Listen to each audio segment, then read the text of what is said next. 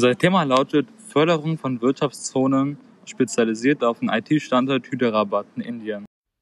Lokalisierung der Region Hyderabad Hyderabad ist seit 2014 Hauptstadt des indischen Bundesstaates Telangana.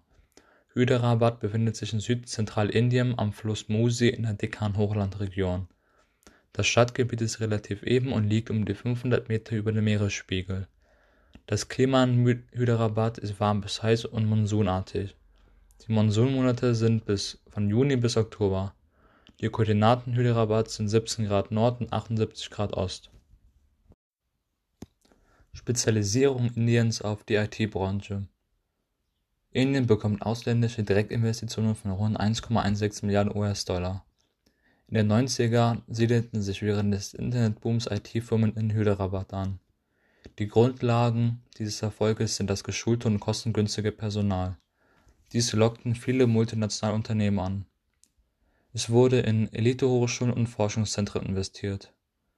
Das bietet Unternehmen einige Services an, unter anderem Callcenter-Dienste und Programmierung.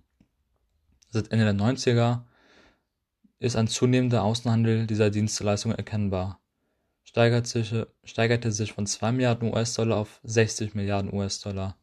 Gesamtumsatz der IT-Branche liegt bei über 100 Milliarden US-Dollar. Umsatz hat sich in den letzten 20 Jahren vertausendfacht. Die Branche ist international anerkannt, so eine Branche nennt man eine Boombranche. Das Umsatzziel Indiens 2020 ist 225 Milliarden US-Dollar. 50 Prozent der Beschäftigten arbeiten fürs Auslandsgeschäft. Die Kennzeichnung des IT-Clusters Hyderabad. Das Bruttoinlandsprodukt, also das BIP der Stadt, liegt ungefähr bei 74 Milliarden US-Dollar. Es gibt um die 500.000 Beschäftigten in über 1000 IT-Unternehmen.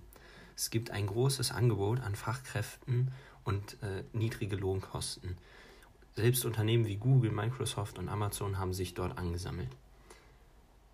In Hyderabad gibt es eine sogenannte Hightech City. Es ist eine etwa 61 Hektar große Fläche gefüllt mit IT-Parks und vielem weiteren.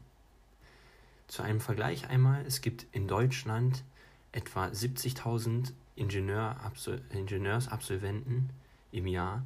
In Hyderabad hingegen sind es alleine in dieser Stadt ca. 29.000. Ich beurteile jetzt die Bedeutung von Wachstumsregionen in Indien und die Auswirkungen, indem ich erstmal positive und dann negative Folgen in einer Tabelle darstelle. Zuerst werde ich die positiven Folgen nennen und dann die negativen Folgen von Wirtschaftszonen. Wachstumsregionen führen dazu, dass Marktpreise steigen. Und wenn die Marktpreise steigen, dann geht der Profit an die Grundbesitzer. Wachstumsregionen haben allgemein auch stabilere Wirtschaftsstrukturen mit einer Vielzahl an Arbeitsplätzen und erhöhten Steuereinnahmen. Zudem eröffnen Wachstumsregionen der Wirtschaft den Weltmarkt. Industriebetriebe sind an einem Gebiet angesiedelt, wo zwischen Rohstoffvorkommen und Absatzmarkt am kostengünstiger produziert werden kann. Und Wachstumsregionen haben auch bessere Infrastrukturen. Jetzt komme ich zu den negativen Folgen. Wachstumsregionen vertreiben Kleinbauern in die Slums bzw. Armut. Die Enteignung raubt den Kleinbauern ihre Lebensgrundlage. Das heißt, dass die Kleinbauern an Hunger und Mangelernährung leiden müssen. Dadurch, dass die Kleinbauern vertrieben werden, steigt natürlich auch die Zahl der Entwicklungsflüchtlinge. Es finden Proteste statt und natürlich auch Gewalt und Chaos. Wachstumsregionen rauben den Kleinbauern Land und zerstören somit gleich auch die Umwelt. Die Freiheit und Freizügigkeit wird eingeschränkt. Kinder müssen arbeiten, was bedeutet, dass viele Familien auf das zusätzliche Geld angewiesen sind. Und ganze Dörfer werden umgesiedelt. Nun erläutere ich das Konzept und die Vorteile der verlängerten Werkbank, Outsourcing, anhand der IT-Branche. Und danach erörtere ich die Folgen für die globale Standortstruktur der IT-Branche. Bei der verlängerten Werkbank gibt es einen Zweigbetrieb. Dieses Zweigbetrieb hat nur eine Funktion, meistens Produktion. Diese Zweigbetriebe haben auch geringere Anforderungen an die Qualifikation der Beschäftigten. Bei der verlängerten Werkbank lagert man bestimmte Fertigungsprozesse eines Produktes aus. Es werden bestimmte Arbeiten ins Ausland verlegt und man spricht auch von Lohnveredelung. Dabei unterscheidet man in Lohnfertigung und Auftragsfertigung. Was diese Begriffe mit der verlängerten Werkbank zu tun haben, werde ich jetzt erklären. Also was bedeutet eigentlich Lohnfertigung? Viele Unternehmen produzieren die Artikel, die sie verkaufen, nicht selbst. Sie bedienen sich stattdessen der sogenannten Lohnfertigung.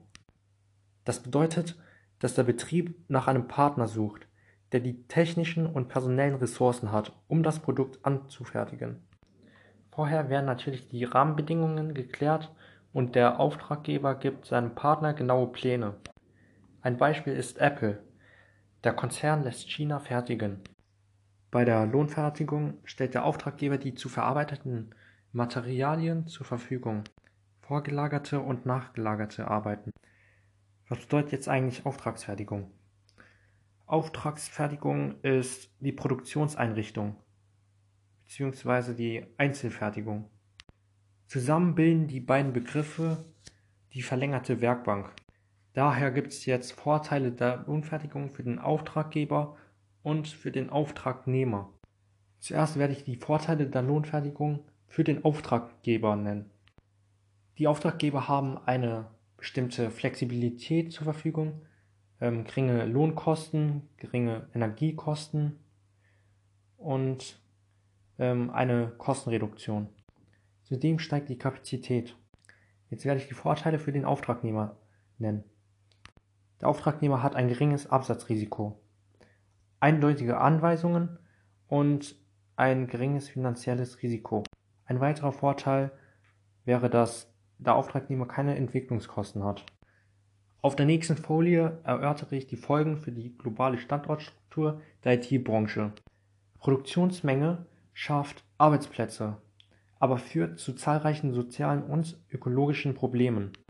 Produktionsstätte werden von einem Land in das nächste zunehmend nach Asien verlagert, um Kosten zu sparen und in Märkten präsent zu sein. Die Löhne sind zu niedrig. Es gibt Überstunden.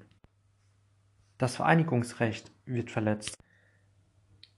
Weitere Folgen sind die Probleme mit Sicherheit und Gesundheitsschutz am Arbeitsplatz sowie die wachsenden Arbeitsplatzunsicherheit aufgrund von Zeitverträgen und Zeitarbeitsfirmen.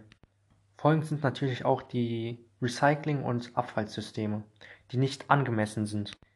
Die Welt wird nämlich verschmutzt und beschädigt durch Chemikalien. Zum Schluss haben wir noch einmal eine Standortbroschüre für die Region Hyderabad erstellt. Wir haben einige Vorteile, aber auch einige Nachteile, die für und gegen diese Region sprechen, aufgelistet. Vorteile sind, dass unter anderem andere Großunternehmen in dieser Stadt ansässig sind. Das spricht für die gute Qualität des Standorts.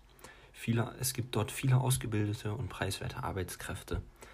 Der IT-Standort bietet viele gute Möglichkeiten und Voraussetzungen und es, dort ist Englisch die Amtssprache, somit ist es auch attraktiv für internationale Unternehmen. Schwerwiegende Nachteile jedoch sind Korruption und Bürokratie, eine mangelnde Infra Infrastruktur und soziale Schwierigkeiten, da, da der Standort nur der gebildeten Bevölkerung, Bevölkerung gute Voraussetzungen bietet.